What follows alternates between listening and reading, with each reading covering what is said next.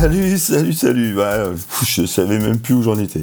On est sur le podcast numéro 39. Euh, il est 9h18. Bah, J'espère que ça va bien. On est un petit lundi. Le ciel est gris, mais ça va faire. Il va faire beau. On va pas s'inquiéter là-dessus. Alors, quelques news ce matin, euh, on est 25 mars, hein, euh, voilà, je le rappelle.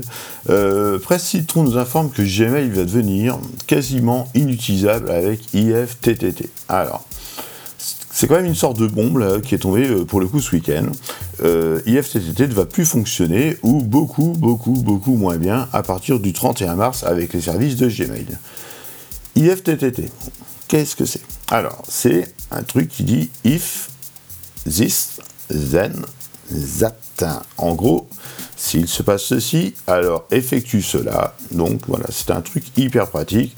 En fait, on pouvait dire à IFTT, euh, si je reçois un mail de chez euh, NJ ou Orange avec euh, un objet qui est votre facture et qu'il a une pièce jointe, alors je télécharge la pièce jointe et je la mets dans le dossier facture. Et puis je mets une alarme, par exemple, dans la semaine prochaine pour la payer.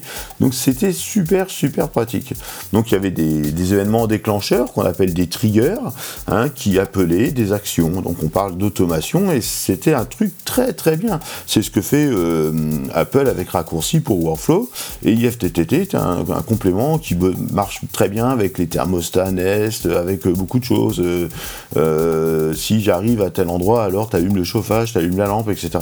Voilà. Et Google avait permis bon nombre de développements autour de l'API de Gmail pour euh, ces nombreux services, hein. et on se rend compte, comme le souligne le rédacteur de Presse Citron, combien on est prêt on est euh, comment, tributaire de ces acteurs hein. quand ils suppriment d'un jour au lendemain des dizaines de possibilités qui facilitent la vie d'un grand nombre d'utilisateurs. Bon, on se retrouve comme deux ronds. Donc c'est vraiment très très chiant. Euh, voilà, c'est bon. Apparemment Google, c'est parce qu'ils se sont fait critiquer hein, pour le, leur non-respect de la vie publique, etc., etc. Ouais, mais putain, n'inventez pas des services. Google abandonne tous ses services dans le temps. Il y a eu Google Wave, après il y a eu Google Plus. Bon, celui-là moins le regretter.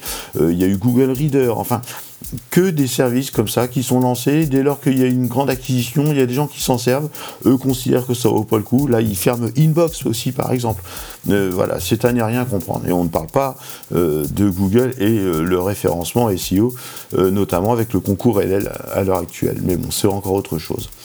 Euh, sur le site conseilmarketing.com, Frédéric Canevet euh, nous fait un article intéressant sur la définition d'un callbot hein, comparé aux autres chatbots et voicebots. Donc euh, le chatbot, bon, c'est le petit robot qu'on a en bas à droite de, nos fenêtres. Hein. et les voicebots, ben, c'est Alexa, Siri, etc. Il a mis un petit bonus téléchargeable qui a l'air pas trop mal et, sur lequel je vais m'inscrire bientôt pour voir. C'est la checklist de l'expérience client. Hein. donc voilà, euh, comment euh, verrouiller certains points euh, en, vue d'améliorer l'expérience client et surtout la relation entre le client et le fournisseur.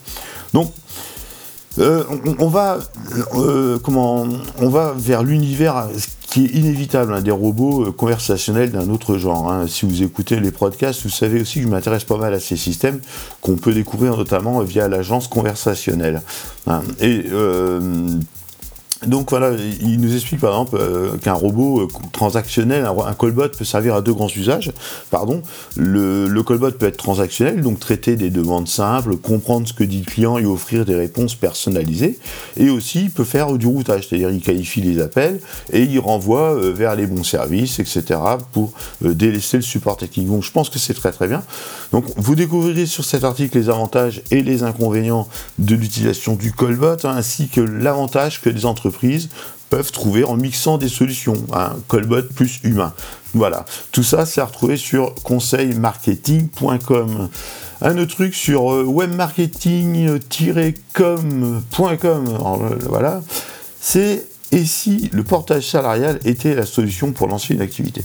Alors, on est tous, et moi j'ai été le premier il y a quelques mois, à la recherche de liberté, d'indépendance hein, face au patron, etc. Et euh, le portage salarial, que personnellement je ne connaissais pas, ça devient une évidence quand on en maîtrise bien les idées ou qu'on a bien compris ce que c'est. Le portage salarial, c'est quoi? En gros, je suis euh, freelance, je suis auto-entrepreneur, Et donc je suis donc porté par une entreprise qui s'appelle Le Porteur contre une redevance de 5 à 10%, et cette entreprise va facturer à ma place.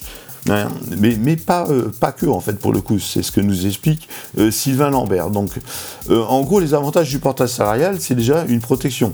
Hein, la sécurité sociale, vu qu'on a une fiche de paye, hein, l'assurance chômage, la mutuelle qui sont dedans. C'est une gestion qui est assez simplifiée. on fait nos factures, point barre, et c'est eux qui. la facture est envoyée à notre client, notre client paye le porteur. Ouais, voilà, le porteur. donc on n'a pas à faire les, les, démarches juridiques, sociales, comptables, etc. Il n'y a pas de prise de risque parce que bon, on crée notre entreprise, on n'a pas de frais de création d'une autre entreprise, on n'a pas de lourdeur administrative, on n'a pas de dossier, pas de comptable, donc c'est quand même assez facile, du moins en tant qu'auto-entrepreneur et pour l'instant. Et on est quand même assez libre parce qu'on garde le contact avec nos clients, on peut négocier nos tarifs, nos modalités, on fait comme on veut. Donc on ajoute aussi à ça, ah oui, le fait que si l'entreprise porteuse, euh, euh, si on fait une, prestation de formation, eh ben, on bénéficie en fait du numéro d'activité de formation du porteur. Donc ça, c'est plutôt pas mal non plus.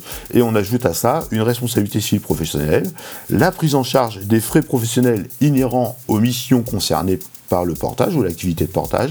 Et donc, comme c'est transformé en activité de salariat, donc c'est déclarable pour euh, prolonger le pôle emploi, par exemple, et euh, euh, faire des, des, activités complémentaires, donc toucher ses revenus au fur et à mesure de ce qu'on a cotisé, bien évidemment.